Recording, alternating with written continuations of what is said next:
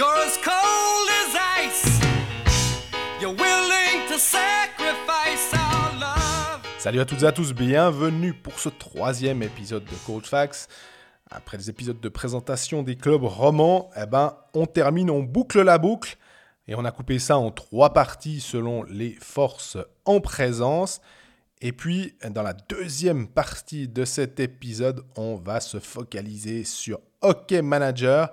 Et pour cela, on a un invité, c'est Michael Trigo. C'est lui qui a été premier de la saison régulière de la dernière saison de la Ligue Cold Facts et qui était deuxième au total.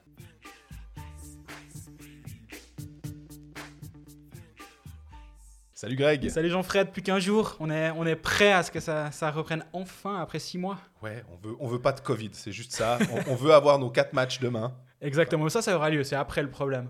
Exactement. Et pour ce troisième épisode de présentation, on a un invité, Michael euh, Trigo, que vous connaissez peut-être des réseaux sociaux sur Twitter et de notre Ligue Colfax. C'est celui qui était tout devant toute la saison et qui nous a énervé toute la saison.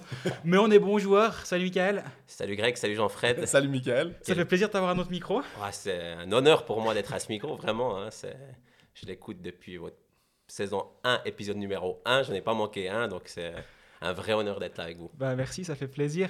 Pour ceux qui sont intéressés par savoir quelle est l'équipe de Michael, on l'aura pas, faut être clair. Pas en tout cas les, les 20 noms, les 22 noms. Par contre, L'équipe qui Hockey Manager. Donc, hein. Hockey Manager. Pour ceux qui sont intéressés par Hockey Manager, après avoir fait le, reste des équipes de National League, on va faire une grande, grande capsule Hockey Manager à la fin de cet épisode. Donc, ben, patientez un petit peu, mais on, va parler de, Hockey Manager. Avec Mickaël, on est obligé, il me semble.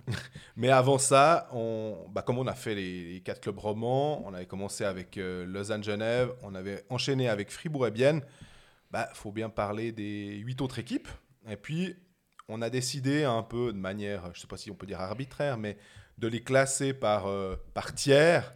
Et puis, on a dit que bah, on a le, le top 2, finalement, entre Zurich et Zug. Après, on a le, le middle, avec Davos, Berne et Lugano. Et puis, finalement, le, le- le fond avec, euh, et sans, c'est pas être- pour être péjoratif, mais avec Rapperswil, Langnau et, euh, Ambry. et Ambry. Mais alors, on commence. Ben, logiquement, honneur aux, aux deux clubs qui sont au-dessus. Et à- honneur à celui qui devait être champion. Exactement. Zurich, franchement, l'année passée, ils étaient inarrêtables. Et c'est reparti pour un tour, non? Toi, tu, toi t'as- tu vois comment cette équipe de, de Zurich?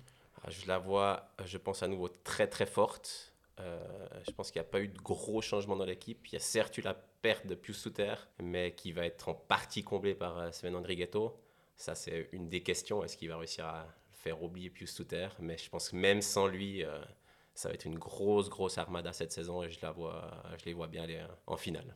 Surtout, en fait, on a envie de voir Grunborg aussi euh, sur des playoffs. euh, parce qu'on l'a Mhm. vu en saison régulière, il a géré son, son effectif euh, hyper bien. Tout d'un coup, on a eu l'émergence d'un Axel Simic. Euh, on pensait peut-être pas. Et puis, il, il joue en powerplay.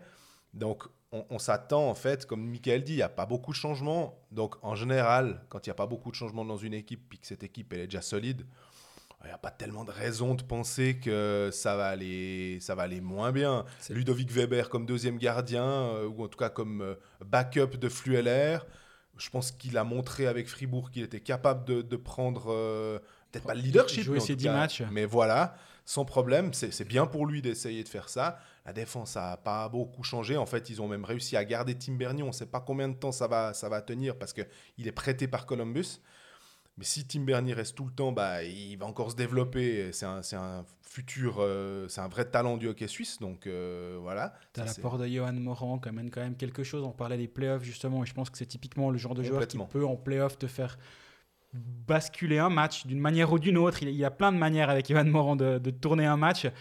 Et effectivement, il y a, eu peu de, pertes.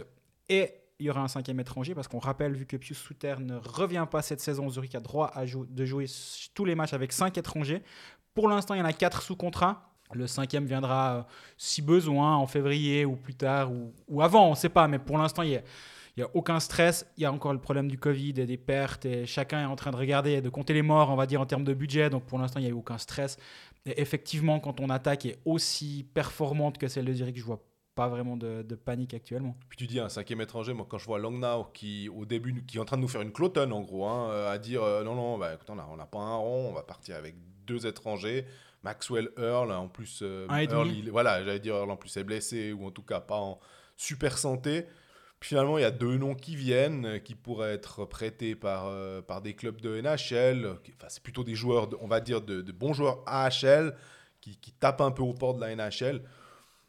Si Langnau est capable de faire ça, je pense qu'effectivement Zurich ne devrait pas avoir trop de problèmes. On rappelle, tu disais Pius Souter, alors il va jouer avec les Gatesec Alliance parce que comme ça, Chicago le, prête finalement aux Gatesec Alliance. Comme ça, Sven Leuenberger, donc le directeur sportif, a un joueur pour toute la saison. Il ne voulait pas, avec Pius Souter, le prendre parce qu'il avait peur que euh, bah, au mois de décembre, janvier, quand la NHL reprendra, euh, ils le perdent. Et puis, euh, comme ça, il, il a ce cinquième étranger, Au passage, premier match de Pius Souter en Swiss League à Turgovie vendredi soir.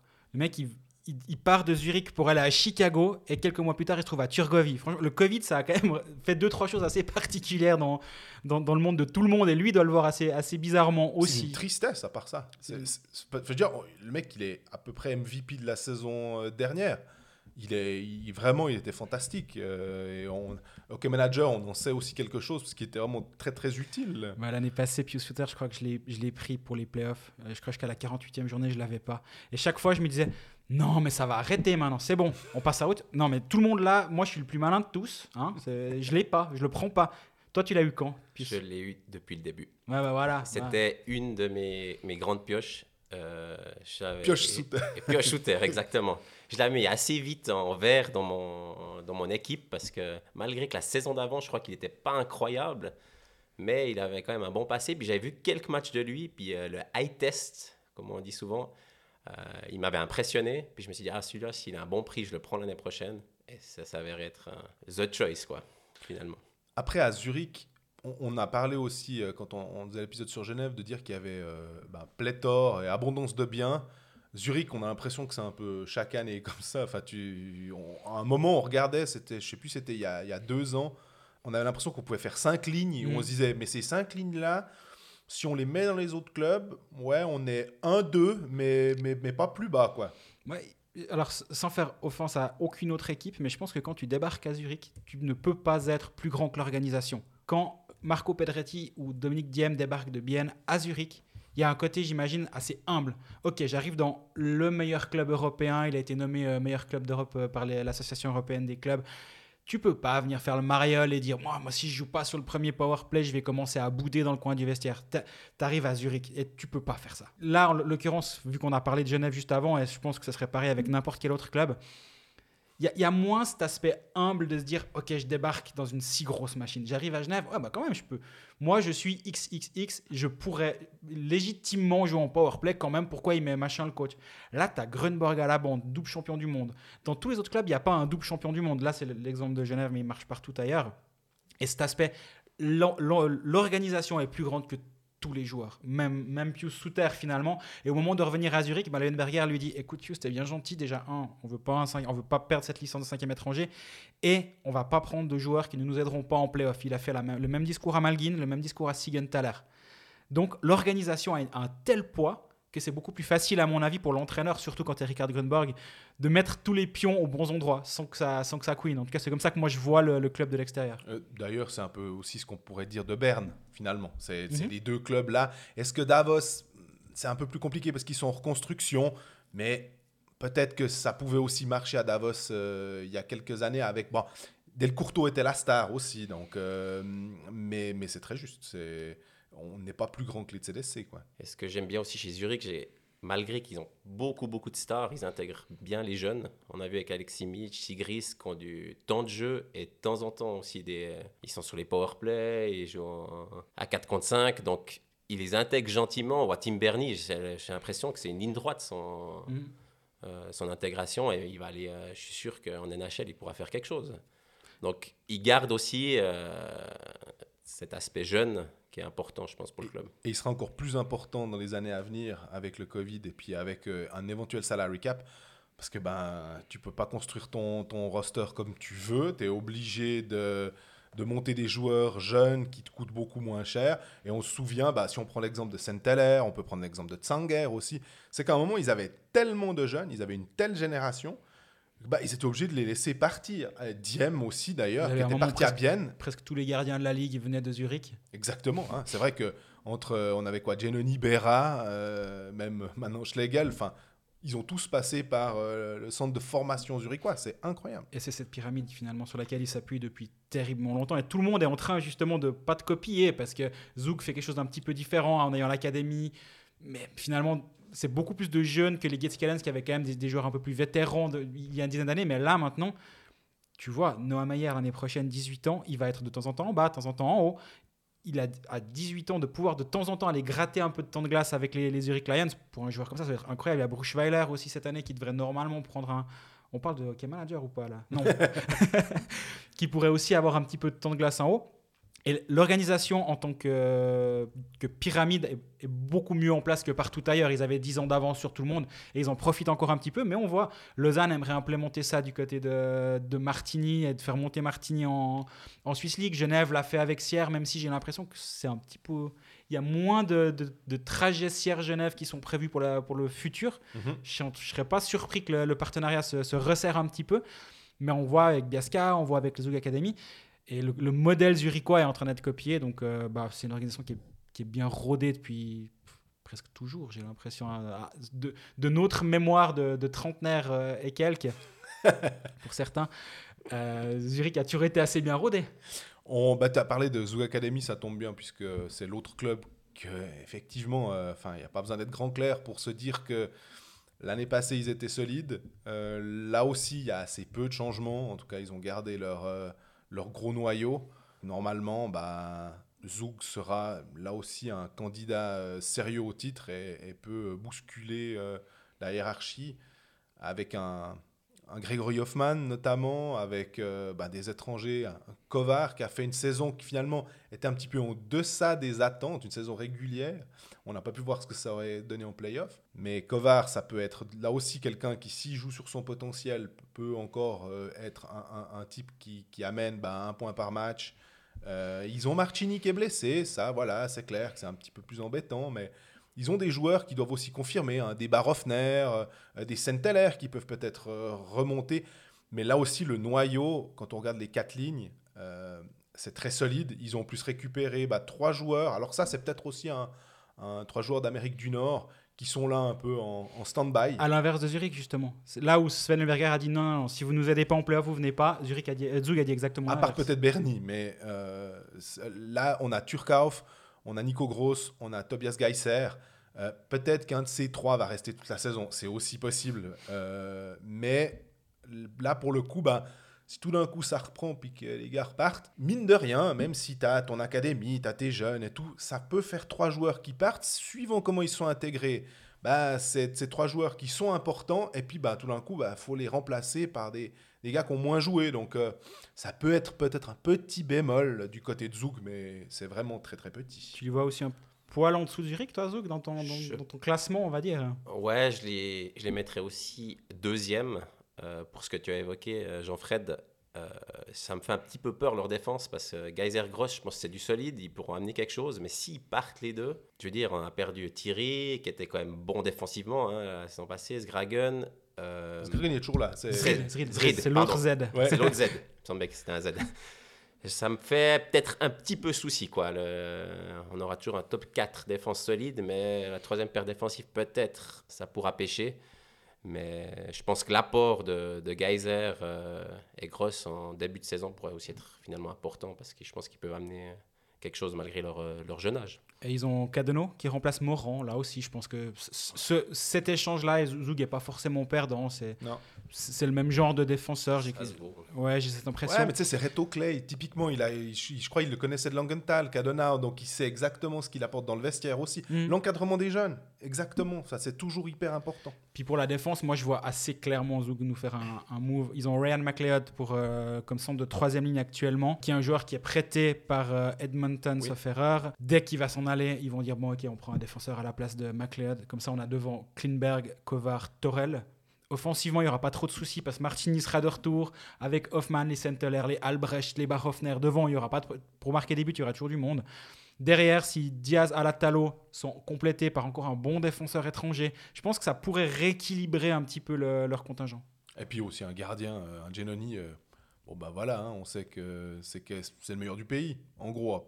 Peut-être avec Berra. Alors voilà, on parle de Fribourg, là on est obligé de venir vers toi. C'est qui le meilleur gardien? Berra, Giannoni? Ah, je, je dois mettre, même en étant fan de Fribourg, genre, je pense mettre une pièce sur Genoni, vu toute sa carrière, euh, Mhm. sur l'overall, je le mettrais devant. Mais la saison passée, euh, je pense que Berra était meilleur que Genoni sur l'ensemble de la saison. Bah, c'est surtout, il, il avait plus de boulot aussi, quoi. C'est Ouais, c'est ce qu'on vous avez dit plein de fois. ouais. Il reçoit beaucoup plus de shoots. Puis Genoni était pas bon au début de saison. Hein. Ouais. Ok, manager, j'ai un peu sué en prenant Genoni au début.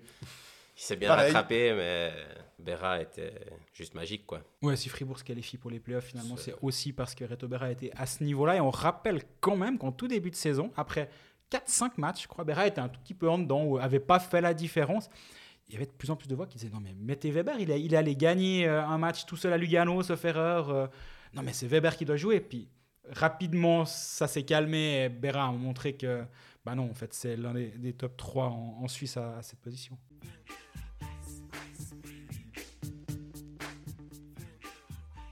Voilà, après avoir euh, fait ce premier tiers, on passe au, on va dire, au milieu, mais on peut être surpris d'ailleurs, comme on l'a été la saison passée avec euh, bah, Davos-Lugano-Berne. On commence par Davos, qui nous fait top 4 la saison passée avec une équipe euh, super jeune, comme Genève. C'était les deux équipes qui ont, je sais pas s'ils ont égayé le championnat, mais en tout cas, on, était très heureux de voir ces équipes-là parce qu'elles elles jouaient bien, en fait. Puis, comme il y a plein de jeunes, ben, nous, on aime bien voir tous ces nouveaux euh, arrivés. Davos, cette année, c'est un, nouveau gardien avec euh, Robert Mayer. Donc, la position à la place de Joran von Pottelberger. Donc, euh, cette position a été améliorée, on peut le dire. Après, défensivement, j'ai l'impression que Dubois est blessé, donc on manque un peu d'expérience. Et puis les autres, c'est les jeunes, donc les Buchli, les Heinen, les Barandoun, euh, même Sven Jung, il n'est pas non plus, euh, c'est pas non plus un vieux briscard. Donc, euh, je sais pas trop quoi attendre de cette défense davosienne. Par contre, l'attaque, je me dis que là, euh, a, a construit son, son effectif euh, de manière assez intelligente avec toujours des, des alors là pour le coup des vieux, hein, les, entre les visères, mais même s'ils sont pas si vieux que ça, mais ça fait tellement longtemps qu'ils sont là. Ouais, on- on- Dino, il a, il a 31 ans. Exactement. Mais on a l'impression qu'il est là depuis 13 ans, je sais pas Ouais. quoi. Euh, Ambul, alors lui pour le coup est un peu plus vieux, mais qu'est-ce qu'il est utile et il va toujours faire ses points. Euh, Lindgren, Corvi, enfin vraiment sans faire tout le- le- le- l'effectif et même avec un Tu viens de Baumgartner. tout le faire là. Non, non, quand même. non, tu, regardes, encore. Voilà. on, a un, un noyau qui est, qui est solide. J'ajouterais quand même que sur la défense, il y a Nugren qui a été blessé pendant une très bonne partie de la saison passée. Il avait, le- je crois, le genou en vrac. Il a joué que 26 matchs. Alors Rantakari est venu. C'était pas l'assurance défensive euh, de, de- Davos, on va dire. Avec un Nugren qui, peut, qui est en santé dès, dès le match 1, ça pourrait être un. C'est pas un renfort dans le sens qu'il n'était pas là. il- Enfin, il vient pas d'un autre club. Mais quand même, on a, on a vu quand même depuis son arrivée en Suisse, c'est un défenseur offensif qui est ultra, ultra fiable défensivement. Il tient la route. Mais effectivement, un, Dubois en moins, bah, ça fera un peu plus de place pour les, les jeunes dont tu as parlé. Pacho une année de plus aussi. Moi, je sais pas ce qui m'inquiète le plus, et comme, tu l'as dit, vu que tu as, tout dit ou presque déjà avant sur Davos. Mayer, c'est quand même la raison, ou l'une des raisons, il y en a plein d'autres, mais pour lesquelles euh, Genève a fait une très bonne saison l'année dernière. Il y avait Mayer et, et Gauthier Desclos étaient excellents, mais le, jeu de Mayer a, lancé la saison, a lancé une dynamique. Et finalement, ces équipes un peu jeunes ou inexpérimentées, ça peut très vite se jouer sur ce genre de choses. 4, 5, 6 bons premiers matchs, derrière la, la machine est lancée, tu n'as plus de pression de la barre, tu, tu regardes devant en fait. Et c'est ce qui est arrivé à, à Davos également l'année passée. À voir, Baumgartner il nous a tous surpris, à moins que tu l'aies aussi eu dès le premier jour de Key Manager. Non, alors celui-là, je l'ai loupé, je l'ai jamais eu de la saison et j'ai- j'y avais pensé et puis euh, je l'ai manqué. J'ai manqué le train Baumgartner. Peut-être j'aurais fini premier avec, euh, avec Baumgartner. À quoi il ça tient? Il était à 3 au, au Ah, tout début. Hein.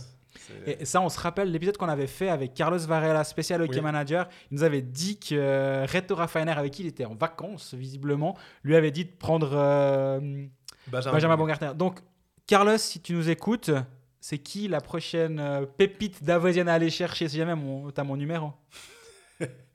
Il va de soi que je- transmettre. hein. Il va de soi que je la garde pour moi, c'est évident.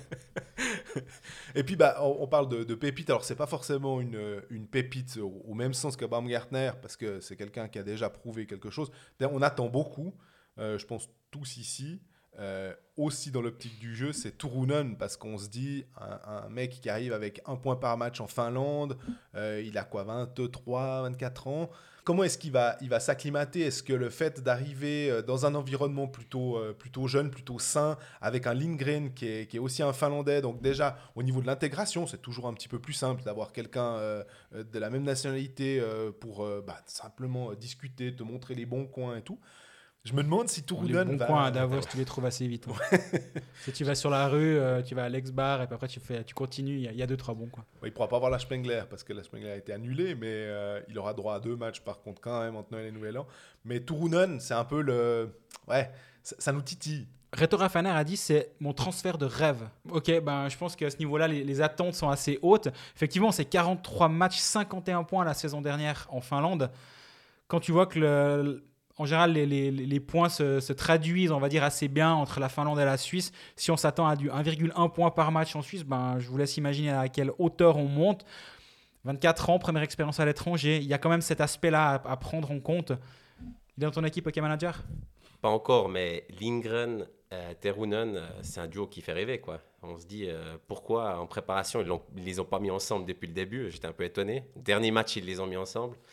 Euh, Peut-être euh, l'alchimie va se faire, mais c'est clair. euh, Lindgren, c'est un joueur que je, suis- je suis absolument fan. Je trouve le voir jouer, c'est du plaisir. quoi. Il vole sur la glace, ce joueur. Il est- quand il est en santé, euh, il est juste magique. Et un joueur à suivre du côté de Davos la saison à venir, c'est Simon Knack, qui, qui joue au Portland Winterhawks en WHL la saison dernière. Il est censé euh, se faire drafter cette saison euh, assez haut, deux ou troisième tour, je pense qu'on peut l'attendre. euh. Ouais, ouais, ouais, ouais. ouais. C'est comme ça. Euh, c'est un ailier, il a joué le dernier match de préparation avec justement euh, Lindgren et Turunen. 18 ans, tout jeune. Euh, il a déjà un bon gabarit, c'est un solide gaillard, donc il, joue déjà comme un, comme un homme, on va dire. Mais voilà, ce sera sa, sa première saison, ses premiers matchs en National League. Il a fait quelques matchs de Swiss League il y a deux ans. Il, devait- il était vraiment tout tout jeune Avec l'automne. avec Cloton. Et, et là, à voir, mais il va être prêté à Davos en début de saison. C'est le même cas que Geiser, Gross, euh, Ouais. Turkauf et tout- toute cette litanie de joueurs. Davos aime bien le faire jouer. Ils vont le mettre en, en condition pour performer. Je pense que c'est un, un joueur à suivre de près. On passe à Lugano. On va un peu plus au sud avec une équipe euh, luganaise. J'ai l'impression, vous me direz peut-être si je me trompe, mais qu'il y a une hype monstrueuse autour de Lugano. J'ai l'impression que dans les pronostics, les gens n'hésitent pas à les mettre top 4 parce que il y, y a eu des transferts euh, qui font peut-être, euh, je sais pas s'ils font rêver, mais en tout cas, les noms sont là pour, euh, pour montrer que c'est du lourd. On a euh, Michael Butker, donc le, le- le Danois, qui était un, on rappelle, c'est un huitième choix de draft euh, NHL, qui n'a pas eu la carrière peut-être escomptée, mais qui est quand même un joueur qui vaut son demi-point par match en NHL. Euh, en plus, c'est un Européen, donc euh, il y a moins de risques qu'on ait le- le- l'effet Spooner qui vient là un peu euh, en se disant qu'il va tout casser, et puis que finalement, après deux matchs, il voit que ça passe pas du tout. En plus, bon, il n'était pas voulu forcément par l'entraîneur, bref. Mais hum, sinon, il y a encore bah, on parlait de ces joueurs qui viennent un temps et qui on ne sait pas s'ils vont repartir, bah, prêtés par les Blackhawks, là aussi.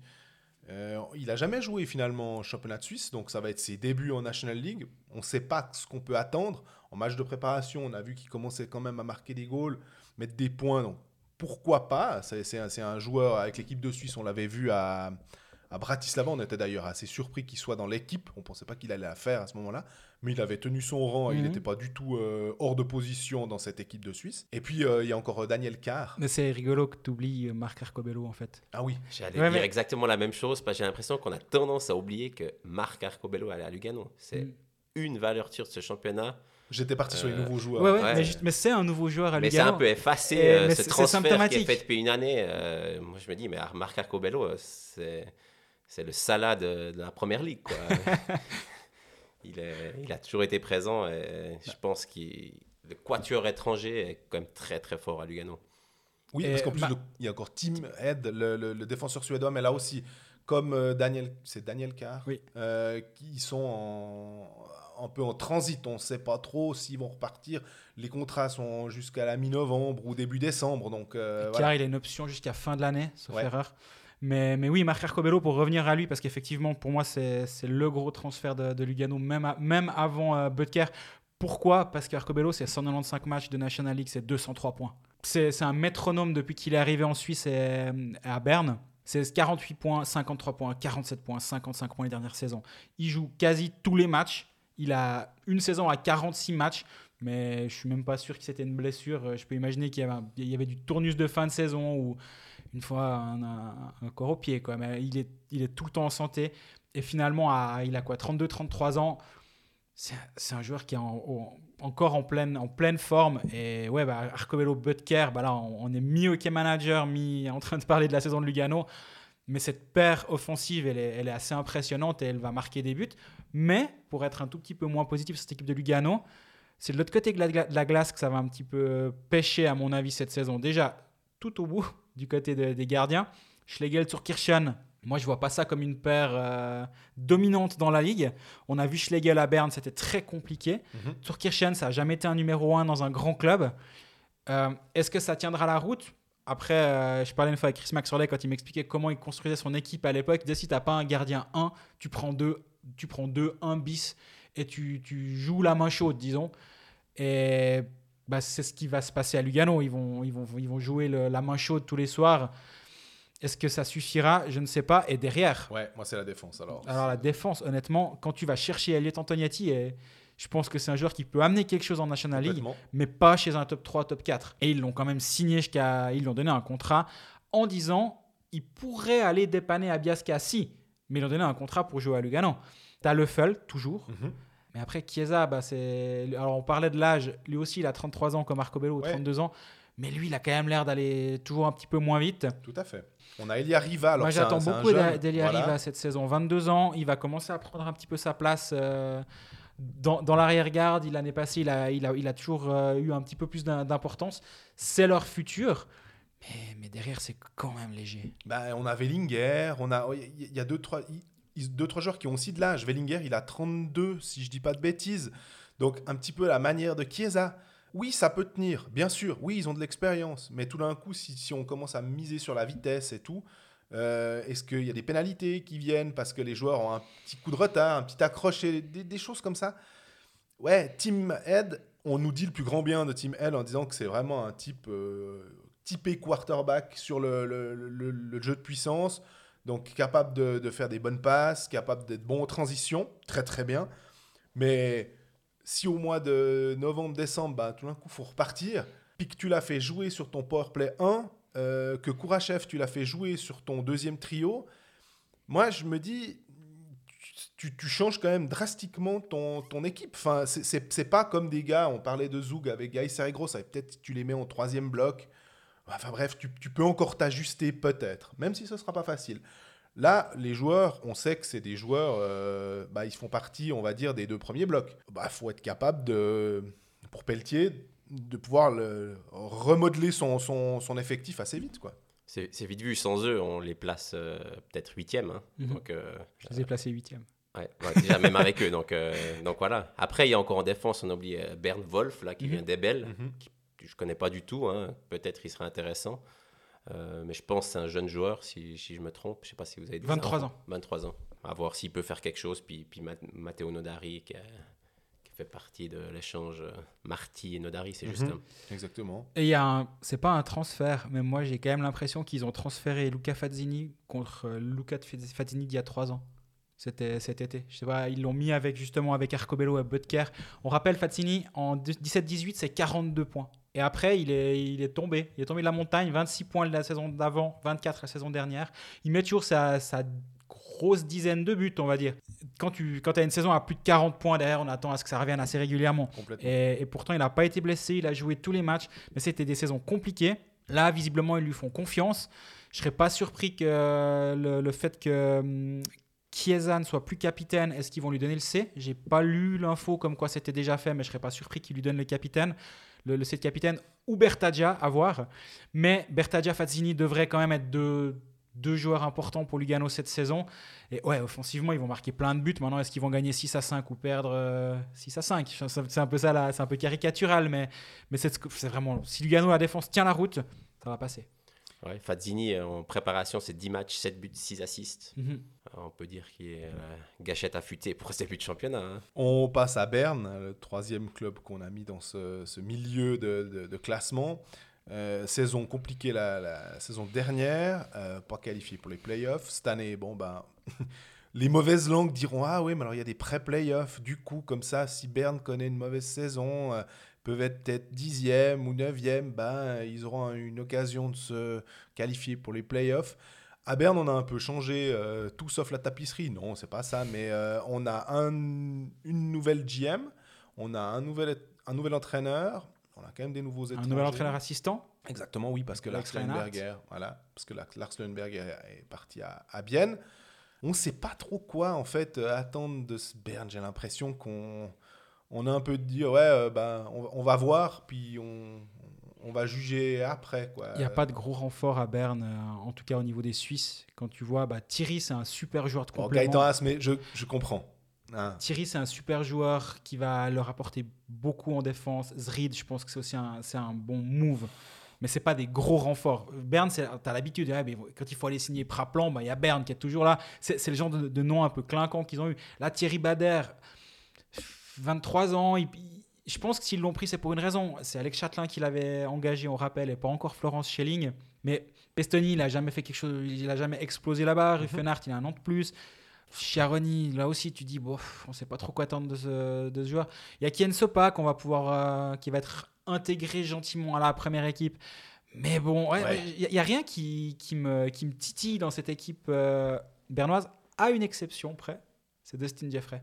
Et je me réjouis vraiment de voir Jeffrey à Berne. Je pense un peu la même chose que vous quand on regarde l'alignement de, de Berne. On regarde la feuille de match, ça fait pas forcément rêver. quoi. C'est la première impression que j'ai. Moi, je, je regarde, je me dis, ah ouais, euh, ok, deux bons trios, mais après, derrière, euh, si euh, des, des Praplan, euh, des Pestoni, ils, ils sortent pas un peu les, les pouces du. Mhm.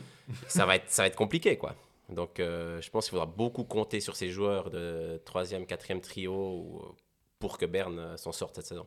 On rappelle aussi, tu parlais de Dustin Jeffrey, donc euh, ils ont trois étrangers, c'est Karunen au goal, Mhm. c'est Dustin Jeffrey devant et c'est Ted Britton le suédois qu'on pouvait imaginer là aussi à, à à peu près euh, un point par match, mais on a l'impression que ce sera peut-être quand même un peu moins. euh, fait- on va dire s'il fait 40 points en 50 matchs, c'est déjà pas mal. Première expérience hors de Suède, à part 9 matchs en OHL euh, en 2009-2010. Donc autant dire qu'il est allé voir là-bas, il s'est dit Ouh, non, ça me dit pas trop, je reviens.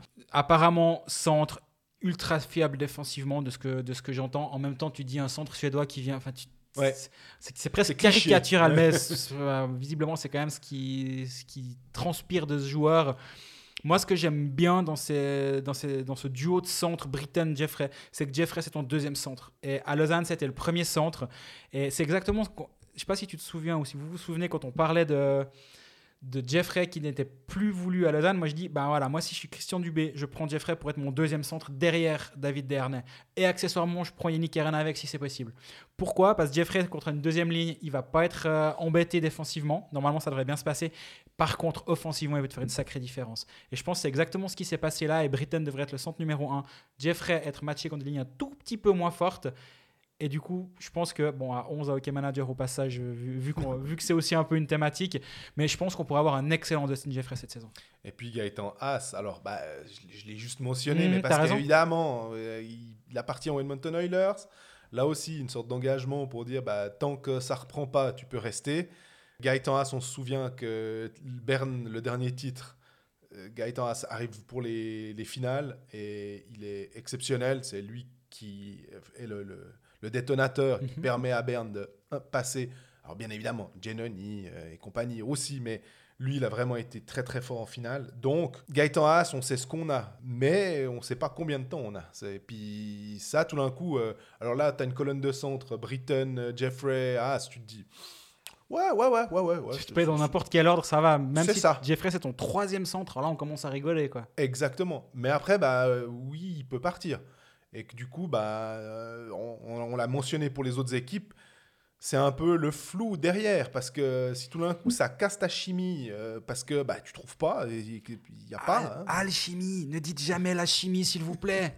Pourquoi On peut pas être québécois de temps en temps Non, alchimie. D'ailleurs, Michael dit très justement avant l'alchimie, pas la chimie. Ah ouais, moi j'écoute quand même RDS et compagnie, donc ils disent la chimie d'équipe.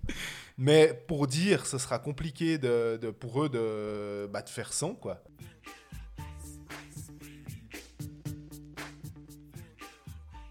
Alors là, on, est, on passe, on descend encore d'un étage avec les, les trois clubs restants finalement. Euh, la cave, là. Euh, mais on, pourrait peut-être être surpris par euh, un Rapperswil, par exemple. Donc Rapperswil, Langnau et, et Ambry. En gros, les budgets les plus euh, restreints. En gros, ceux qui ont de, toute façon de la peine quand tout va bien. Donc forcément, quand ça va moins bien, on se demande si, si ça va passer. Et c'est ces trois équipes qui vont être concernées par les playoffs. Et ça, c'est étonnant, ou par les pré-playoffs, on va dire, puisque, admettons que ces trois équipes du bas de tableau, que tout le monde imagine être en bas de tableau, une des trois va jouer les pré-playoffs. Parce que depuis cette saison, le 7e joue contre le 10e et le 8e contre le 9e pour les deux dernières places qualificatives pour les playoffs. C'est pas inintéressant. Il y a un chiffre quand même, moi, qui qui, qui fait mal, c'est 2850 spectateurs à Lille Fils cette saison. Et quand tu vois financièrement, ça va être compliqué pour eux. Et la Valachia 3100 et la Sandgaller Cantonal Bank Arena 3229 spectateurs. Financièrement, ça va vraiment, vraiment être compliqué pour ces trois-là. Pour tout le monde, ça va l'être, on est bien d'accord. hein. oui. Mais là, les trois derniers en termes d'affluence, franchement, Lille Fils avec 2500 spectateurs, puis il suffit de voir l'alignement. On l'a déjà dit dans les deux derniers podcasts, on va le répéter. euh, ils nous montrent bien qu'ils sont dans la merde, disons. Ils le sont financièrement et ils nous le montrent vraiment, vraiment. Même si, comme tu l'as dit tout à l'heure, ils sont en train de- d'essayer de, se faire prêter des joueurs pour le début de saison Étranger. ouais. étrangers pour bricoler un petit peu, pour euh, aussi essayer de faire venir quand même 2500 spectateurs au match, parce qu'ils se sont pris 2-3 seils hein, déjà dans cette préparation. Clairement, mais au moins, je dirais qu'ils peuvent jouer euh, l'esprit euh, léger parce Mm. qu'il n'y a pas de relégation cette saison. Donc, pour ça, c'est une chance pour eux. C'est clair, ça va être compliqué, mais après, ils pourront peut-être en retirer du positif. Il y a des jeunes qui pourront jouer. Il y en a peut-être un, deux qui pourront briller et puis construire sur ça pour la saison prochaine. Donc, c'est le. C'est ce que je voulais dire. Effectivement, Michael, les, les jeunes, c'est, ils ont des Keijo Weibel, ils ont des Salzgeber, ils ont Sturny, ils, ils ont en fait plein de joueurs qui peuvent mettre en se disant bon bah voilà ça va jouer. Maintenant, à cela près, c'est qu'on voit que s'ils essayent de récupérer des étrangers, c'est qu'ils n'ont pas aussi envie de se ramasser des tôles tous les soirs parce qu'ils se disent que ouais, ok, il n'y a pas de relégation, mais enfin le but c'est quand même pas de se présenter tous les soirs pour prendre 12 à 0 il- ça n'a aucun sens. Maintenant, la construction d'équipe, ben, on a Ben Maxwell et, et Robbie Earl, si on reprend euh, Langnau. Et puis derrière, euh, Andrea Glauser est blessé. On a Pounenovs qui est blessé Qui est aussi. blessé aussi, ouais. Donc ils pourront pas commencer. Ça affaiblit encore l'histoire. Glauser, on peut le considérer. Alors on sait qu'il a signé pour, euh, pour Lausanne euh, dans une année, mais c'est quand même ton défenseur plus ou moins numéro un. Ils n'ont pas de défenseur étranger. Donc il faudra quelqu'un pour, pour mettre sur le power play, mine de rien. On n'a plus euh, Heinzeller, c'est son modèle défensif ultra restrictif, hein, et, et en tout cas son, son vrai système de jeu, on va dire, même pour euh, simplifier ça. C'est Richard Franzen qui reprend la main, donc Richard Franzen qui était l'assistant. On peut imaginer qu'on suit un peu la tendance des, des Ehlers, mais c'est plus Heinz Ehlers, donc euh, il aura peut-être aussi envie d'imprimer son propre euh, schéma, quoi. Après, en plus, il te manque Harry Pessonen qui est parti, il manque Di Domenico qui est parti, c'est les deux meilleurs compteurs de la saison dernière. Maxwell, après, c'est le, le meilleur compteur encore au club avec 33 points. Puis derrière, tu tombes sur Julian Schmutz avec 21 points. Earl alors été blessé, mais après, ben, qui va marquer des buts à Langnau quoi? Et c'est toujours la même question euh, qu'on peut aussi se poser finalement pour Hockey Manager. euh, ça- quels sont les joueurs capables de la, de la foutre au fond? Et Actuellement, il n'y en a pas des pelés. Un Quanan peut, peut être ce, ce genre de joueur capable de marquer 15 buts dans la saison si ça se passe bien. de faire un quadruplé puis rien faire pendant 9 matchs. Ouais. Et Ruik Sager aussi avait, il me semble, été euh, la, saison passée, ou là où il y a deux saisons, tout d'un coup, au début de saison, waouh, on se dit, mais il est incroyable ce joueur, puis après ça s'éteint, c'est normal. En plus, alors on parlait de Pounenovs, euh, bah, c'est Zaeta, le, jeune, qui est bah, là aussi, voilà, il aura la chance de jouer, il aura la chance de se montrer, il aura la chance de recevoir beaucoup de tirs sans doute, mais ça va pas permettre d'aller beaucoup plus haut. quoi. C'est clair que eux, le- viser la dixième place, les objectifs, c'est clairement ça. Et on rappelle donc Zaeta qui vient de Zug Academy, si jamais, qui, qui avait pris 4,19 buts par match et 87% d'arrêt la saison dernière. Là aussi, c'est un, un club où tu prends des pellets de shoot et puis ça ne veut pas dire que ce gardien est mauvais. Je, je dis pas ça dans ce sens-là, c'est juste que honnêtement, quand ils ont signé Zaeta, j'ai dû aller voir sur Elite Prospect euh, quel était son pédigré, d'où il venait certes, mais quel était son pédigré. Mais parce qu'en fait, il a remplacé Ciaccio. Euh, qui a signé. bah, le duo Pounenovs-Ciaccio était, était finalement assez bon. Ça faisait Mhm. deux numéros 1 qui pouvaient s'échanger sans trop de dégâts. Ciaccio est parti à Ambry, ça nous permet de parler d'Ambry. Fantastique transition. Ambry, ben, on va dire que là aussi, on essaye un peu de faire. euh, on, on bricole finalement avec euh, ce qu'on peut. On a été chercher un, un étranger qui nous titille. On parlait de Turunen avant. Bah, là, c'est Julius Nettinen. On est sur un profil qui a pas l'air d'être trop euh, différent. hein, aussi un, un pointeur du championnat. Alors, à l'inverse, Turunen peut jouer à Davos où il y a quand même déjà une super structure. Là, Nettinen, on va attendre de lui. On va, je pense qu'on va le regarder tous les soirs. Plus faire, donc, Julius, euh, il faut, faut marquer trois goals là parce qu'on est en train de. Après de 15 perdre. matchs, Kubalik était déjà à 18 points. hein. Là, t'en es qu'à 14. Ouais, c'est pas terrible. hein. C'est pas du Kubalik quand même, ce Julius Nettinen. Les bottes à remplir là-bas, elles sont quand même euh, assez grandes. 54 matchs, 55 points à Yup en première division finlandaise. C'est sa première saison où il a explosé. La saison d'avant, c'est 23 points en 41 matchs. Il a une très grosse saison en Finlande. C'est clair pour lui. Il vient là, euh, il, il fait euh, Finlande-États-Unis en passant par, euh, par la Suisse. C'est clairement l'idée. Euh, Est-ce qu'il a la capacité pour euh, bah, De tout ce que j'en ai vu et entendu, oui. Après, c'est un jeune joueur, comme tu dis, il a 23 ans. Est-ce qu'il a les épaules pour prendre euh, ce rôle-là? Alors, je te pose la question après si tu veux. Moi, dans mon équipe OK Manager, c'est un joueur que je n'aurais pas du tout parce que je ne m'attends pas à ce qu'il soit à 50 points en Suisse. Vu le prix, euh, je vais pas le prendre non plus. Je me souviens que Kubalik, quand je l'avais pris, il était à 12. Mhm. Là, euh, sauf erreur, il est à 14. Ouais, 13,5, 13,5.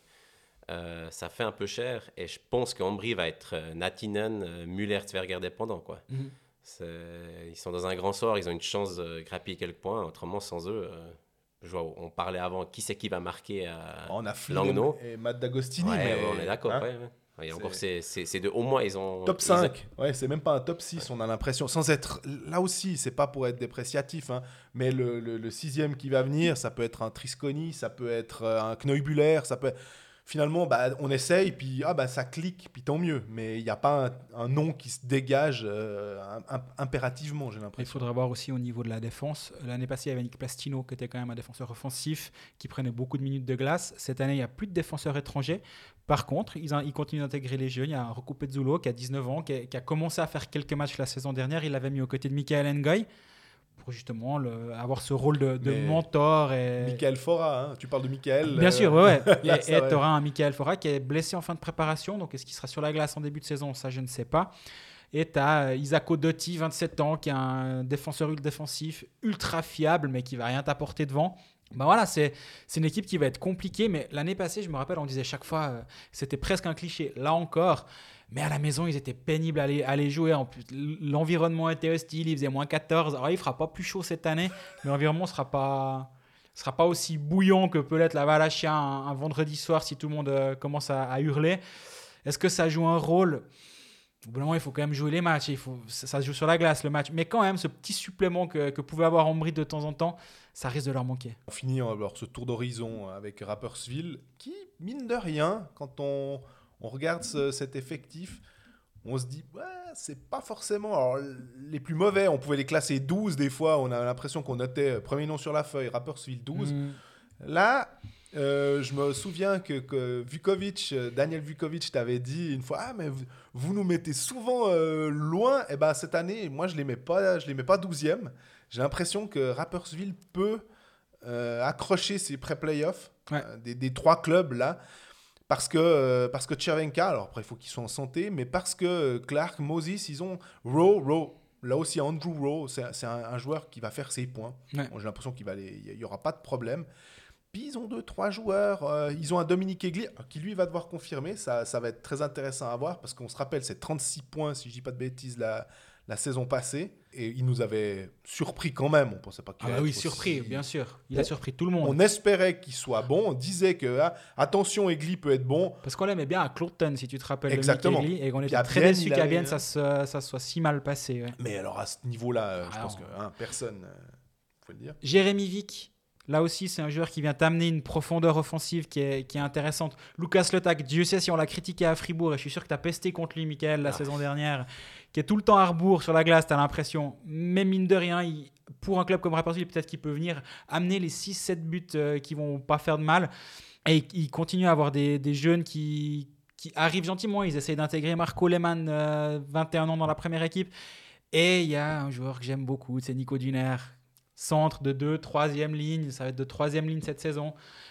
Fiable, il, pro- il progresse chaque saison. Et moi, j'adore le parcours de ce joueur. Et je vais le répéter peut-être cette saison une fois ou deux encore. Mais fin de contrat, euh, il est agent libre à la fin de cette saison.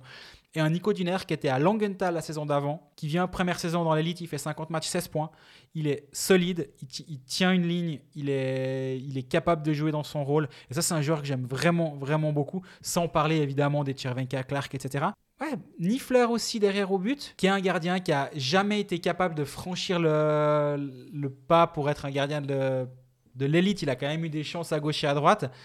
Est-ce que c'est la- l'année pour Mel- Melvin Niffler? Fin de contrat? Aussi, Mhm. faut pas l'oublier. T'as oublié euh, la personne que tu prends chaque année au hockey manager, Kesh Ferry, qui nous déçoit d'année en année. Est-ce que ce sera son année? Je n'y crois pas trop. Mais j'ai envie de rebondir quand même. Chervenka, Clark, c'est quand même, euh, c'est quand même du lourd, quoi. Je pense des trois derrière, ils ont le duo ou quatuor d'étrangers qui est, qui est clairement le meilleur. J'aime aussi beaucoup Nico Duner. Moi, je pense qu'il va, qu'il va avoir du temps de jeu, euh, beaucoup de temps de jeu, aussi en power play, j'espère. Puis hockey manager, peut-être. Mais je pense qu'il il pourra embêter plusieurs équipes à Rapperswil. À une époque, je me rappelle, on disait tout le temps, bah, dans les paris sportifs aussi, tu te dis, bon, bah, contre qui, contre qui joue euh, Rapperswil? Ah bon, bah, on met l'autre, puis normalement, ça doit bien se passer. Cette année, il faudra faire assez attention avec eux, ils vont être dangereux tous les soirs. Aller là-bas, les dernières saisons, il y a eu, les Romans ont eu pas mal de peine à Rapperswil, si je me souviens bien. Fribourg, notamment, il y a deux ans, où ils ratent les playoffs là-bas, sauf erreur, on en perd trois fois, si, je si ma mémoire est bonne. Bah ouais, Rapperswil, pour moi, c'est un candidat crédible à la 9, 10e place.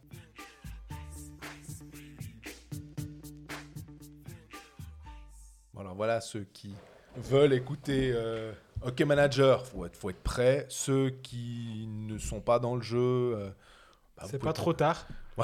C'est ça, j'allais dire, vous pouvez arrêter, mais non, c'est pas trop tard. On va peut-être aussi un peu parler des alignements des clubs, donc euh, c'est pas perdu pour ceux qui aiment quand même le hockey.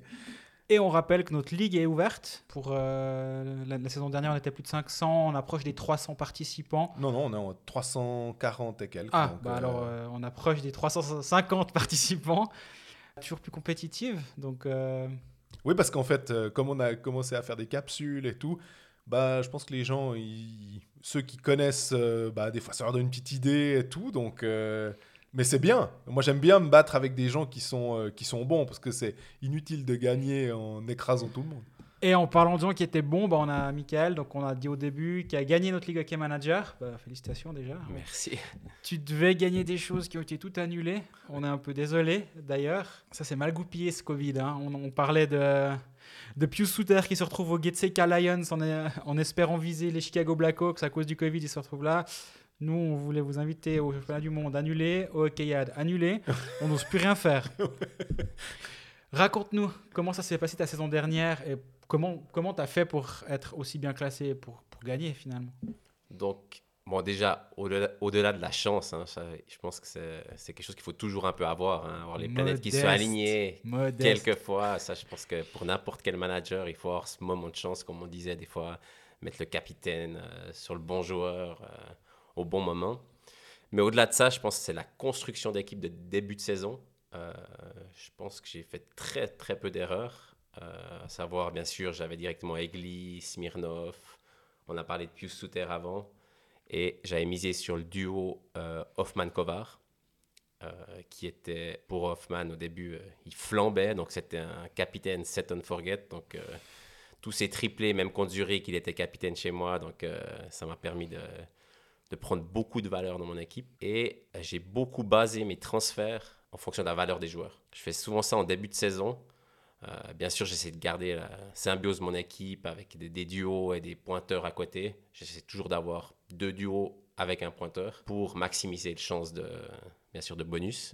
Et je faisais mes transferts. Un joueur allait perdre 1,5, je l'échangeais contre quelqu'un qui allait prendre 1,5 pour arriver au plus vite finalement avec un trois trios, euh, enfin trois lignes complètes qui peuvent t'apporter des bonus chaque soir. C'est un peu ça le but, c'est d'augmenter la valeur de ton équipe pour arriver à, à une équipe ultra compétitive vers euh, décembre, Noël. euh, ça dure un peu plus long la, saison passée, il me semblait.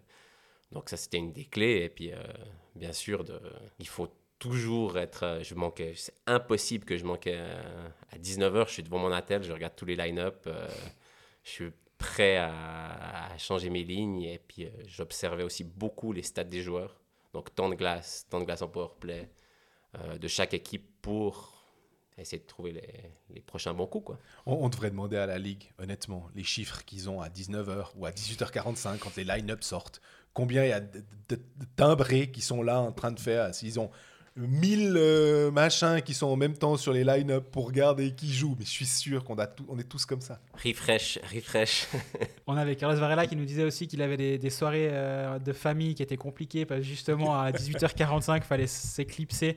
Tu fais un peu l'autiste à ce moment-là aussi. Ah ouais, complètement. Alors, euh, ma femme sait très bien que euh, jour de match, euh, je suis dans un autre monde pendant 20 minutes pour, pour faire mon équipe. Et puis, je pense que j'ai jamais manqué un, match ou une deadline. C'est juste impossible. Comme disait Varela, c'est dans mon calendrier, c'est comme ça. J'ai beau avoir des matchs de foot qui commencent à 19h. S'il n'y a pas tous les line-up, je vais pas me changer. quoi. J'arrive en retard. C'est- C'est c'est comme ça. Parce que c'est- il faut être assidu pour euh, pas perdre ses points avec des erreurs qui sont finalement bêtes. Quoi, Parce Mm. que les line-up sont là pour ça et il, il faut rien manquer. Quoi. C'est c'est quoi l'importance Là, on parle de la saison dernière, mais aussi pour cette saison. La balance entre la défense et l'attaque? Dans le sens, est-ce que tu préfères avoir trois lignes qui peuvent te faire un bonus devant et une défense un peu plus faible, ou tu vises tout le temps le bonus ligne complète en- enfin, Donc en, en- en ayant deux blocs en fait. hein, Exactement. quatre- top 4 et puis euh, top 6. Alors, il faut reprendre dans l'ensemble parce que souvent, on dit que souvent les gens font deux super lignes, puis après ils mettent un peu euh, les joueurs, les restants un peu au bol. Mais c'est ces joueurs-là qui sont finalement encore plus importants parce qu'il faut que ce soit des joueurs à faible valeur qui jouent et qui vont prendre de la valeur. Donc moi, je construis mon équipe en pensant d'abord à ces joueurs et en regardant peut-être il y a deux jours à un, trois jours à un, peut-être il y en a quatre, et ça va me donner le budget pour le reste. Mhm. Et après, j'ai eu deux tactiques différentes. Il y a deux ans, j'avais pris Yunland Outersander, qui m'apportait un bonus euh, défense à chaque, euh, à chaque match. Et la saison passée, mon meilleur défenseur, c'était Glauser à 9. Et j'avais pas vraiment deux top défenseurs, mais j'avais une équipe très balancée. T'avais Egli. Mais j'avais Egli. Voilà. J'avais Egli, bien sûr. Il n'y a qui- pas de Egli cette année. il n'y a, pas de- il y a pas de Egli cette année. Il faut, faut le dire assez vite. Je pense pas qu'on va voir un défenseur à 2,5 exploser à 12. quoi. C'est- C'était juste incroyable.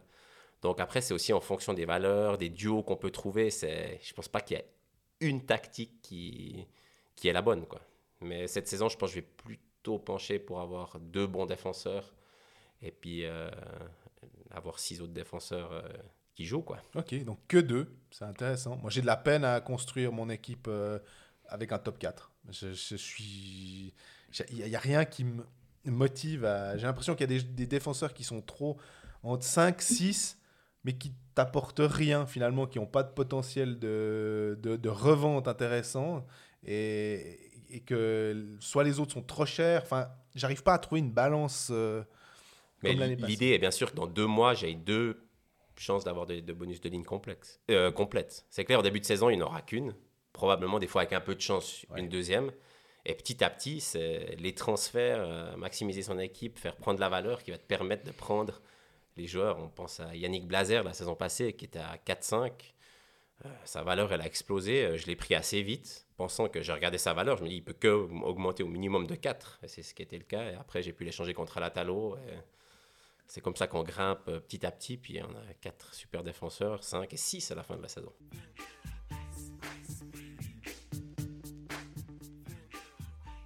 Il y a une question qu'on s'est tous posée déjà environ 3000 fois depuis que les valeurs sont sorties. Est-ce qu'on prend ou pas Linus Omark dans notre équipe? On rappelle qu'il est à 15 de valeur. C'est, je pense, la question que chaque manager se pose. Et je me la suis posée. Et puis j'ai essayé de, au lieu de faire un coin flip, un peu je le prends, je le prends pas, moi, dans ma réflexion, j'ai essayé de poser un peu des stats, des nombres, pour savoir si j'allais le prendre. En toute honnêteté, je pense que c'est pas si je le prends ou pas, c'est quand je vais le prendre. Donc si je pense qu'il il va jamais être en dessous de 15, c'est un joueur à prendre parce que il est, est juste incroyable, il va scorer un point par match, c'est quasiment sûr, mais est-ce qu'il va potentiellement descendre de valeur? Et pour ça, j'ai regardé ses stats, il avait souvent un point par match, mais par exemple 12 buts, 40 assists. Donc je pars du postulat que c'est plus un joueur qui va être sur beaucoup de passes, qui va faire plein de points, mais il va rarement faire un hat-trick comme Hoffman qui va faire exploser sa valeur très vite. Partant de ce postulat-là, quand on a une valeur de 15, il faut avoir une moyenne de 1 but par match pour tenir sa valeur. Donc, j'ose imaginer qu'à un moment donné, sa valeur, il va être peut-être un peu en dedans, des fois ça va pas rentrer. Sa valeur, on rappelle, la valeur change toutes les deux semaines quand même, donc c'est assez dynamique. Il y a des chances qu'il descende. Donc là, dans, dans ma feuille Excel, je calcule toujours le nombre que doit faire, de points que doit faire un joueur pour gagner 0,5 ou perdre 0,5. Au début, c'est assez euh, logique vu qu'on n'a pas joué de match, mais durant la saison, c'est- un élément qui influe mes transferts. Et là, il doit en faire 76 pour euh, 74 pour pas de- descendre. Donc c'est quand même 6 buts quoi. Et il joue 5 matchs avant le premier changement de valeur. Donc c'est ma réflexion qui me fait tendance à dire que je vais probablement pas prendre remarque. Mais c'est difficile parce que beaucoup, il y aura je pense un ownership de 50% avec Linus Omark. Je sais pas si on se rend compte quand même de la précision du type. Donc, hein, c'est le nombre de matchs, le nombre de points. Euh, là, tout d'un coup, je me suis dit, ouais, alors, Eumark, euh, je vais pas le prendre finalement. Bon, alors, il faut l'avocat de la défense, là, c'est pas possible. L'avocat de l'attaque, en l'occurrence. Moi, j'ai réfléchi différemment, sans, sans dire que j'ai raison ou que tu as tort, évidemment. Je crois que là, en fait, y a- on, verra après 10 matchs celui qui avait raison ou celui qui avait tort. Et je suis pas sûr de l'avoir, encore une fois. Je n'arrête pas de changer. Moi, mon idée, c'est de faire la paire au Marc Vermin. Tu parlais de, de duo. Je dis à Marc, il est à 15, Vermin, il est à 8,5. Ça fait 23,5 pour ces deux joueurs. Je me dis, si Omar est à 13,5 et à Vermin à 10, je les prends, en fait.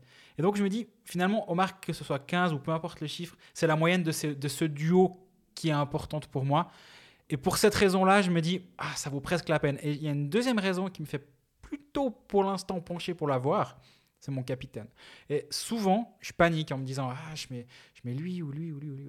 Si tu as Omar, et si tu payes 15 pour avoir un joueur, tu le mets capitaine tous les soirs. Et m'enlever ce mal de crâne, je me dis, ça peut valoir la peine. Et même s'il descend à 14, en fait, je comprends l'idée de se dire, ok, si je le prends à 14, j'économise un que je peux mettre ailleurs plus tard, ça c'est une évidence. Par contre, si je me dis, ok, pour moi, Omar, sauf s'il il rentre en Russie, et encore, peut-être que je le garderai quand même par principe, il sera là jusqu'à la 50e journée.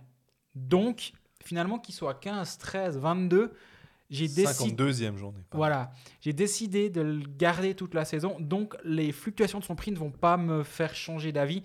Et donc voilà, c'est mon capitaine pour toute la saison, et pour cette raison-là, je vais le prendre. Mais c'est pas encore. Il faudra que je réécoute ce qu'on a dit les deux pour me faire une décision peut-être euh, un peu plus tard. Mais je pense au final, il n'y a pas de juste ou faux, comme tu dis. Il faut que le manager fasse une réflexion derrière son choix.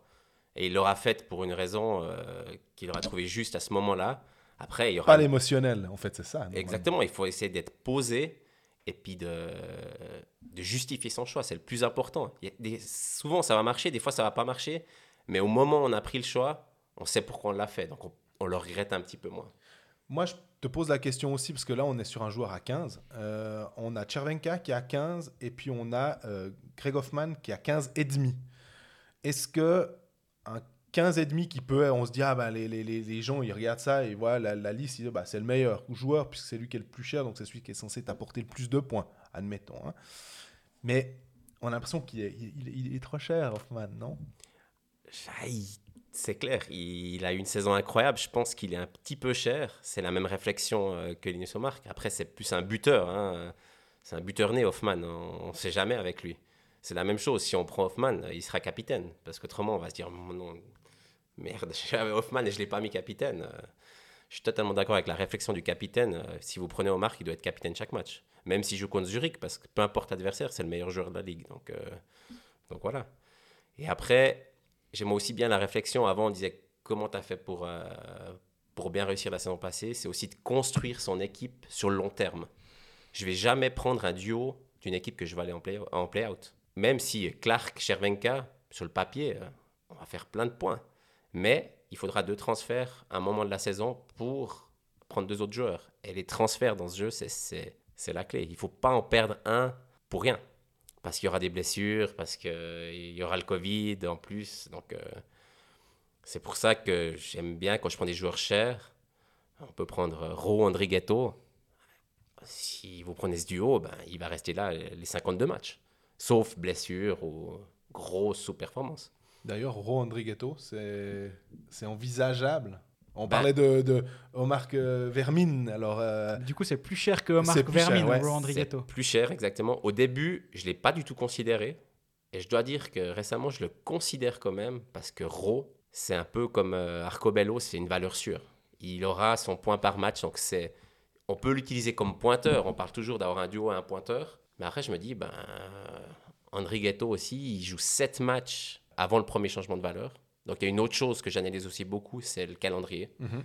Donc, euh, dans ma feuille Excel, ça me met le nombre de matchs par équipe avant chaque changement de valeur. Donc, on peut euh, regarder dans le futur et voir euh, que, par exemple, Lausanne va jouer 7 matchs avant le premier changement de valeur et Davos 4. Ça a considéré en faisant son équipe. Par exemple, euh, je pourrais partir du postulat, je me dis, ah, je voulais pas un joueur de Lausanne, mais peut-être que je prends un Konaker ou un autre joueur et je me dis, ce sera mon premier transfert. Et, mais pour les changements de valeur, il faut pas 5 matchs? Il faut 5 matchs, ouais. Ouais, c'est ça. Donc en fait, c'est qu'au premier changement de valeur, Davos, ils vont pas changer. Exactement. Donc ça veut dire qu'un Turunen, par exemple, si on est intéressé par un Turunen ou un Lindgren, bah, on peut pas espérer qu'il passe de, par- pour un Lindgren de 11-5 à 13 si tout d'un coup... Justement, ce qui, ce qui te permet de dire Ok, je veux Lindgren, mais je vais être sûr que ça va vraiment être. La paire avec Turunen va fonctionner. Mais il n'y a aucun risque de le voir, justement de le, de le voir augmenter. Donc, toi, tu le prends Lindgren? On en parlait avant quand on parlait de Davos. ben, il me- franchement, il me, il me fait de l'œil. Mais si je le prends, en toute honnêteté, je vais pas le prendre depuis le début. Je regarde Konaker, Lindgren, c'est la même valeur, si je me trompe pas, à 12. Non, Lindgren, c'est 11 et 11-5. et 11,5, 12 ouais, c'est pour c'est à Konaker. 0,5 près. Euh, du coup, je ferai 12. Konaker. 12 Konaker. Ok. Il va jouer 7 matchs. Après 7 matchs, je le change contre Lindgren. En principe, je gagne 3 matchs sur un joueur hein, en faisant Ouais. ça. Et si Konaker surperforme, ben, je pense que Konaker va pas être, euh, va pas avoir un ownership énorme. Donc ça peut être un peu un differential, comme on dit en anglais euh, sur FPL, ou Gibson ou n'importe quel autre joueur. Gibbons. Gibbons, Gib- ouais, pardon. Du coup, ça peut être intéressant comme, comme move, comme aussi euh, comment réfléchir. Ok, je sais que le 20 du 10, je vais faire un transfert. J'ai tendance à partir, je vais peut-être partir dans cette optique-là. On a Fazzini, Arcobello, euh, Butker. On parlait de cette ligne-là quand on parlait de Lugano. Euh, Là aussi, c'est 12-5, 12-5 pour les deux étrangers. Fazzini, il est à 9,5. 9,5. C'est qu'il faut que ça commence la saison. Quand tu connais tout- tous les prix des joueurs par cœur, c'est faut, faut que ça commence maintenant. C'est l'heure. Mais là aussi, euh, 12-5 euh, et 9,5, ben, ça fait 22. Moi, c'est une de, une de mes, un de mes duos, c'est justement Arcobello euh, Fazzini. Pour l'instant, au début, j'avais pris Arcobello Butker. Je me suis dit, ah, mais les deux, ils seront tout le temps ensemble, c'est super, je les prends. Après, tu dis, ouais, mais en fait, Fazzini sera aussi tout le temps là. Il va pas faire beaucoup moins de points, mais un, il prend pas une licence d'étranger. Et deux, il est 3, points moins, enfin, il est 3 millions, 3, il est 3 moins cher que Butker. Pour cette raison-là, c'est ce vers quoi je me tourne. Il y avait la hype Lugano, ils vont marquer plein de buts. Bon, bah, essayons d'en profiter. C'est ma réflexion. Je dois dire, bien sûr, j'envisage Arcobello, euh, Arcobello, Fazzini, Butker euh, comme duo. Hein. Voire peut-être certains, ils vont mettre un trio peut-être. Le seul truc qui me dérange aussi un petit peu, c'est qu'il y aura tellement de personnes qui vont le prendre. Et en prenant un autre duo, on en discutait avant, c'est possible d'être un peu différent des autres. Et sur un jour où il sous-performe et ton duo performe, tu fais un top 50, un top 100. Et on sait que ça aussi, c'est important de pouvoir faire des top 50, des top 200 pour gagner un peu de cash, pour faire des transferts. Ouais, parce qu'on rappelle, hein, quand on est top 50, euh, médaille d'or, ça fait 2 millions euh, en plus.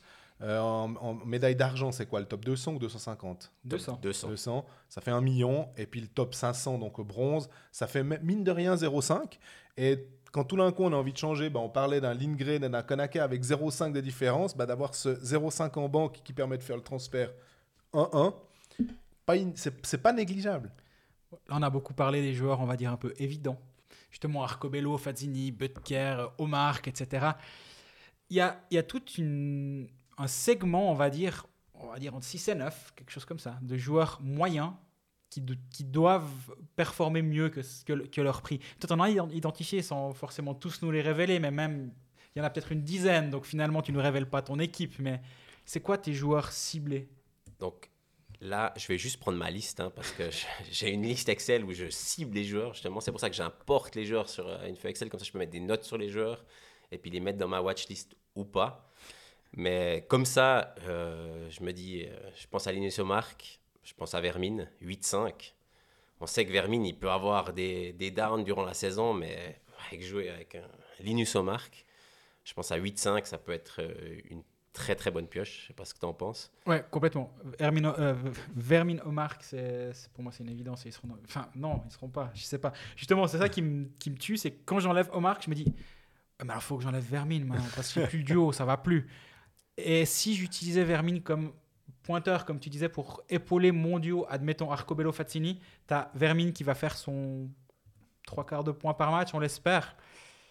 Tyler Moy à 6,5 dans le genre euh, de joueurs qui ont une valeur intéressante. C'est clair, c'est clair. Il fait, il fait envie, il va sûrement jouer du powerplay. Est-ce que avant le départ de Ria, il va peut-être pas être. euh, on parle souvent de powerplay, de temps de jeu en powerplay, mais c'est clair que les positions sur les ronds centrales en powerplay et le défenseur sont ceux qui font le plus de points. Donc il faut aussi essayer de cibler ces joueurs-là en powerplay. Celui qui est devant le gardien, ben, il va de temps en temps dévier un puck, mais c'est c'est Ro Peterson à Zurich qui, et, et Noro qui font les points. hein. Il faut, faut pas se leurrer. Donc. euh, Personnellement, je sais pas quelle position aura Moy sur le power play. L'idée, c'est de le faire jouer à la place de Ria, justement. Mhm. Donc, dans cette position-là, mais dans un second temps. Donc, je pense que ça peut être une bonne pioche, peut-être en, second- en second temps. En tout cas, c'est clair qu'il est dans, dans ma watchlist. Et puis, Il y a encore qui alors? ouf, il y en a plein. hein. Franchement, il y a, on pense Julien Sprunger. Fan de Fribourg, je dois penser à Julien Sprunger. Il a jamais été autant bas qu'est-ce qu'il est cette saison. Après, il est un peu. J'ai l'impression qu'au terme santé, son genou, c'est un peu compliqué. On l'a vu, il était blessé en préparation. Mais ça reste un sniper euh, hors But norme. en prolongation, Julien Sprunger. Voilà. ouais. Euh, but en prolongation, euh, 30 points. Ouais. Euh, il est à 9. Corvi, euh, le joueur favori de Greg, L'un des. Non, non. c'est- ça fait envie. Après, en descendant plus bas, Bertaggia fait une saison incroyable. Un joueur que j'aime beaucoup, il va tellement vite, ce, ce joueur, il est aussi très beau à voir. 7-5, Pour 17 goals l'année passée, non?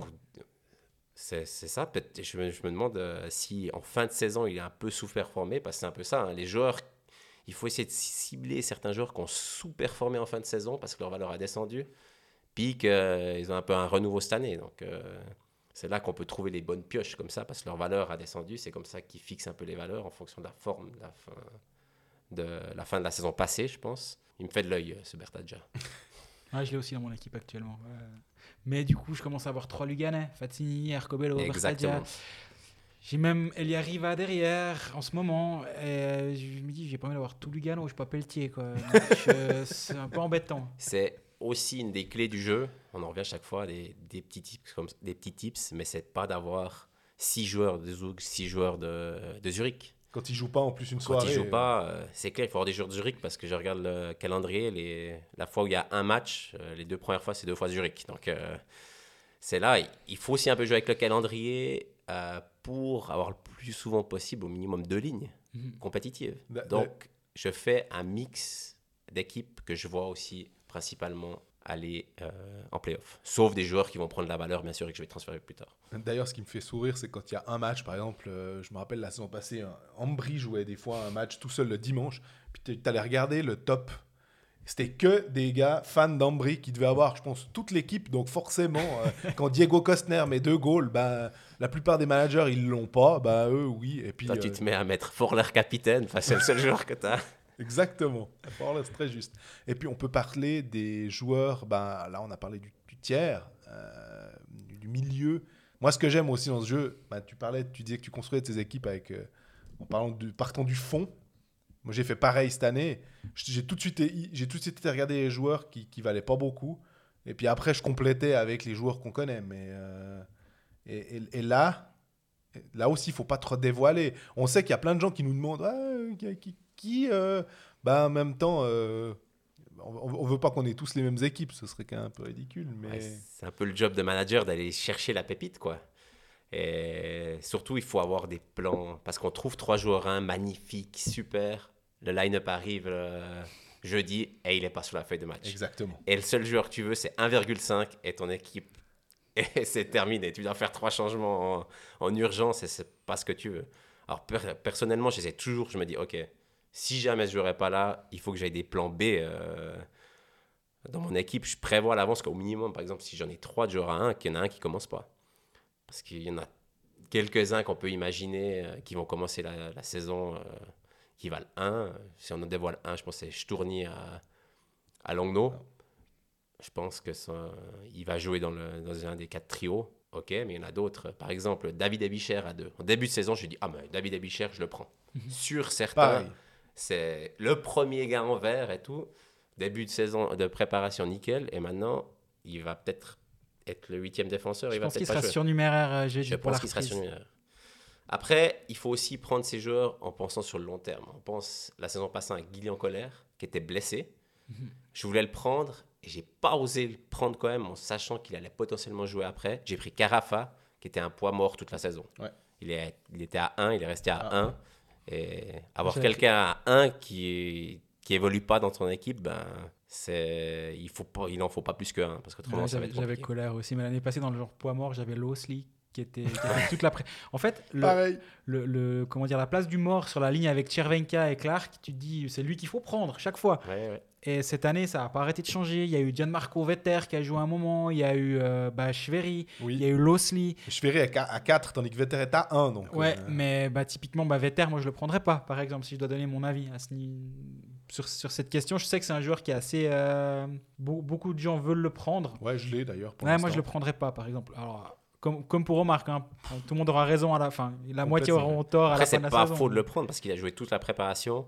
Il y a de grandes chances de commencer. Un joueur à un qui joue, qui va jouer beaucoup de matchs, c'est c'est pas une erreur. Mais c'est plus intéressant quand c'est un défenseur Ah, parce qu'on c'est- sait que si tout d'un coup euh, le- le- l'équipe prend peu de buts, là la valeur peut vite monter. Un défenseur qui joue, sa moyenne, s'il prend pas des pénalités de match comme euh, Sven Jung il y a deux ans, je me rappelle, il prenait pénalité sur pénalité. euh, Il m'avait beaucoup frustré. Euh, il va augmenter à 3, 3,5, euh, voire 4 sans, en grappillant un assist euh, par-ci par-là, avec euh, les 6 points de bonus défense. On rappelle qu'on a deux buts euh, ou moins. Un défenseur va prendre la valeur. Ils sont encore plus importants, ces défenseurs pas chers. Bon, alors, c'est qui? Du coup, je me demande, on parlait de David Abicher. J'ai presque quand même envie de le prendre parce que je me dis, Fourer va manquer 15 matchs cette saison. Donc, on peut partir ce postulat-là. hein. On regarde les quatre dernières saisons, c'est comme ça. Euh, je sais pas, il y a Alplanap qui se blesse une fois. Il va avoir du temps de jeu à un moment donné. Et est-ce que ce sera un Sandro Schmidt que petit à petit il va prendre du temps de jeu puis il va garder sa place? Je pense qu'il y a des chances. Mhm. Donc, euh, Est-ce que le transfert que tu ne fais pas pour le faire venir dans un mois vaut le fait de ne pas avoir ce 1 de, en début de saison? Finalement, c'est la question à laquelle il faut répondre. C'est c'est clair. Moi, j'essaie pas de perdre des transferts sur ces joueurs à 1. C'est dans l'idéal, bien sûr. hein. C'est comme euh, l'année passée, ceux qui n'avaient pas Smirnov, ben, ils ont dû prendre un transfert pour Mhm. avoir Smirnov. Parce que quand tu sors un joueur euh, qui a 1 pour prendre un autre, ben, t'auras pas de, tu vas pas gagner de valeur dans ton transfert. Exactement. Et comme je disais avant, c'est une des clés en début de saison pour moi. Je veux gagner 3 virtuellement en faisant un transfert. Donc, euh, J'ai fait pareil la saison passée. c'est pour ça que si par exemple avec David Abicher, si je le prends, je me dis, je le vois sur 50 matchs. Et il va rester dans mon équipe 50 matchs. Je peux me permettre de, de, de- de citer en fait deux noms que, que j'ai. Alors, des gars 1. On se mouille un peu. Bah, De toute façon, je pense pas qu'on. En plus, tu les, as, tu les as déjà cités avant. C'est pour ça que je me permets de le rappeler. Mais Simon Knack de Davos, tu as bien expliqué la problématique et le fait qu'il joue avec deux étrangers. Là, c'est un transfert qui va arriver, probablement, quand il va partir en, en Amérique du Nord. Mais ça peut être au mois de janvier. Donc, Ouais. euh, voilà. D'ici là, on aura quand même une, peut-être deux salves de transfert. Donc, on peut se dire, OK. Et puis, euh, à Ambry, alors là, c'est un défenseur. C'est Rocco Pezzulo. Je pense que à peu près tous les, les gars qui sont très assidus à Hockey Manager ont noté Rocco Pezzulo parce qu'ils ont vu qu'il jouait à Ambry. C'est ce qu'on disait avant. C'est le défenseur qui joue et qui peut monter et peut-être passer à 2-5, puis à 4 et du coup ben, nous, nous permettre de le changer après pour prendre un, un joueur un peu plus intéressant. Ouais, personnellement, Rocco Pezzulo, je l'ai. Euh, je pense que tout bon manager qui se Je respecte pense va l'avoir. trois longs là, par exemple, autour du Euh, micro. S'il sera sur la feuille de match, il sera dans mon équipe. Et comme j'ai entendu dire euh, de copains tessinois, il a assez bonne presse en plus. Oui. Donc, il, il mise beaucoup sur lui. En plus, ils ont pas, ils vont pas faire venir un autre défenseur étranger. Donc, euh, il va. Je pense que c'est vraiment un- pour tout manager, il faut, faudrait prendre euh, Monsieur Pezzulo. Il y a Michael Fora qui m'a intéressé longtemps, puis le fait qu'il soit blessé, c'est plus compliqué, mais c'est un défenseur qui vaut 9,5 sauf erreur. Euh, je l'ai enlevé il y a un moment, du coup, maintenant, à cause de ses blessures. mais il va jouer environ deux minutes par power play à Ambry. Est-ce que, est que malgré le fait qu'il soit une équipe condamnée au play-out, tu te verrais avoir un joueur comme ça? Alors, je pourrais le considérer parce que je l'ai pris l'année passée. Ouais. Donc, je savais qu'il allait en play-out. Mais je me suis dit, euh, est-ce qu'un euro à 14 et un fora à 9,5. 9,5 qui vont jouer le même temps que Powerplay, Neuro, bien sûr, est meilleur, mais il est pour moi beaucoup trop cher. J'ai vu euh, circuler un poll sur Twitter. euh, je prends Gunderson ou je prends Tom Ernest? Tu aurais dû rajouter la, la question, je prends aucun des deux. Euh, Ce sont les deux trop chers, tu penses? je, c'est, ils valent leur, leur prix. hein. Oui, Ça, c'est clair. C'est pas faux de le prendre, Non. mais ça, c'est comme aux marques. hein. Il faut, faut assurer là, derrière. il faut ouais, enfin, assurer. et je veux dire, euh, si tu as Gunderson puis tu personne pour le mettre à côté, Mm. je préfère avoir deux joueurs à neuf qui ont de grandes chances de faire des bonus lignes. Je- ça va me rapporter autant de points que d'avoir Gunderson et puis euh, Bloom à côté ou je sais pas, à 6. Donc, s'il faut se poser cette question-là. Ces défenseurs, ils se prennent presque par paire. Quoi. On prend deux bons, on prend six moyens. Euh, il faut, faut bien penser à ça. Mais je- un, un euro, je- je- à un moment donné, je l'aurai dans la saison, je sais. Mais pour l'instant, c'est trop cher. Gunderson me fait tellement de l'œil. J'adore ce joueur et je me dis qu'il va jouer aussi euh, 14 minutes powerplay par match. Puis maintenant, il y a aussi Marc Barberio. On, en a, parlé euh, parce que bah, quand Greg a été interviewé aussi euh, pendant le match, euh, pendant une des pauses de, de Fribourg-Lausanne, et Barberio, il a marqué deux buts. Donc, mais il est à 12,5. Donc là aussi, tu te dis, ok, est-ce que la hype, c'est juste... On rappelle, c'est un match. hein. donc, euh, c'est bien joli, les matchs de préparation. Mais ça compte pas. Alors, Barberio est maintenant capitaine du Lausanne Hockey Club. Euh, on peut imaginer qu'on va lui donner un peu plus les clés de la maison. Mais euh, bon, c'est 12-5, quoi. Et puis, c'est quelqu'un qui a jamais joué en Europe, tandis que Gunderson et Tomanas, on sait ce qu'on a. Exactement, c'est la question à se poser. Mais c'est 2 millions de moins, c'est intéressant. Et il joue 7 matchs, je rappelle au, au début. hein. Lausanne joue 7 matchs, c'est important à considérer. Alors, prendre Barberio, il joue ses 7 matchs. Après, si, si ça joue pas, euh, le transfert est vite fait. Quand tu as un joueur cher, ce qui est cool, c'est que tu peux le transférer qu'avec plus ou moins n'importe qui. Ouais, mais bon, t'as la taxe 5 transferts aussi. Taxe Enfin, 5 on- J'ai bien compris que tu disais que les transferts, c'était une des clés hyper importantes. Puis que ça Exactement. avait beaucoup, beaucoup, beaucoup de valeur. Donc, euh, Mais si je prends Barberio, par exemple, et après cette match, il va perdre la valeur, je vais prendre quelqu'un qui a la même valeur qui va prendre la valeur. Ouais. Donc, je garde ma logique. Et je, je sais pertinemment que je vais faire un transfert euh, le 20 du 11. J'ai ça dans ma feuille Excel aussi. Donc, euh, le 20 du 10, il y a le premier changement de valeur. Et le 3 novembre, la seconde. Euh, dans l'idéal, je vais faire un transfert avant chaque changement de valeur. Les deux premiers changements de valeur. S'il n'y a pas catastrophe. hein. Les, les transferts, tu les gères comment? Il y a des fois où, où tu as encore des transferts au moment où la salve d'après débarque. Moi, je me fais souvent avoir où mes 5 ils partent assez tôt. L'année passée, ça s'est assez bien passé. C'est peut-être pas un hasard si j'ai bien réussi ma saison. Mais toi, tu, tu gères comment? Est-ce que il faut être à zéro à la prochaine salve de transfert pour toi? Je, au début, euh, je pense, pour faire gagner de la valeur à son équipe, j'y reviens, hein, il faut être à 0 ou à 1. De garder 5 transferts puis d'en avoir 10 la deuxi- euh, pour la deuxième changement de valeur, euh, quand on reçoit 5 transferts, à moins qu'il a pris les 15 meilleurs qui prennent tous la valeur. Et puis, euh, mais ça, c'est autant jouer au loto, quoi. on est d'accord. Donc, j'essaye de les étaler et puis d'en garder un si j'arrive. Parce qu'il y a toujours ce transfert blessure. Dustin Jeffrey s'est blessé, c'est la saison passée ou il y a deux ans. Il faut le remplacer, hein, Dustin Jeffrey. Il ne peut Ouais. pas rester euh, sur son banc, euh, dans notre banc. Donc, euh, j'essaye. Puis plus la saison avance, plus je pense playoff. Parce que je pense qu'il faut penser playoff déjà aujourd'hui. Comme je disais avant, j'essaye de prendre deux duos, deux duos d'équipes que je vois dans le top 8. Top 4 idéalement, mais après, ils coûtent bien sûr un peu plus cher. Et plus la saison avance, plus je commence à réfléchir mes transferts pour arriver en playoff en gardant au minimum trois transferts. J'avais fait d'ailleurs un, article, euh, m'avez proposé de le faire euh, sur ce sujet si vous êtes intéressé. c'est très intéressant d'ailleurs. J'avais appris beaucoup de choses sur cet article qui est toujours disponible sur le site sur de site. D'ailleurs, si vous voulez voir, la saison dernière, Miguel Piquant avait fait un article sur le site de colfax.ch où il dévoilait sa stratégie. Dévoilait entre plein de guillemets, mais il nous expliquait comment lui construisait son équipe. Alors forcément, les valeurs sont complètement différentes de celles de l'année passée.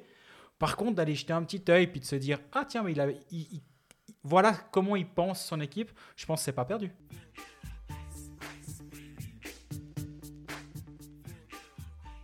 On a fait deux épisodes en un, du coup, une capsule hockey manager plus un épisode sur le, le vrai hockey, on va dire.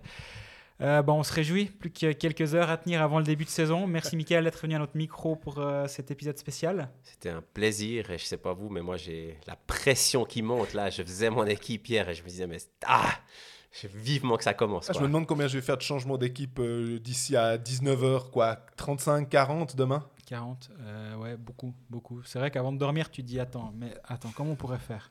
Ouais, mais si je fais ci et ça, ouais, mais attends. Puis après, j'oublie un peu. Je dis, mais je vais pas rallumer mon attel pour voir la valeur de machin, c'est débile. Non, mais dors maintenant.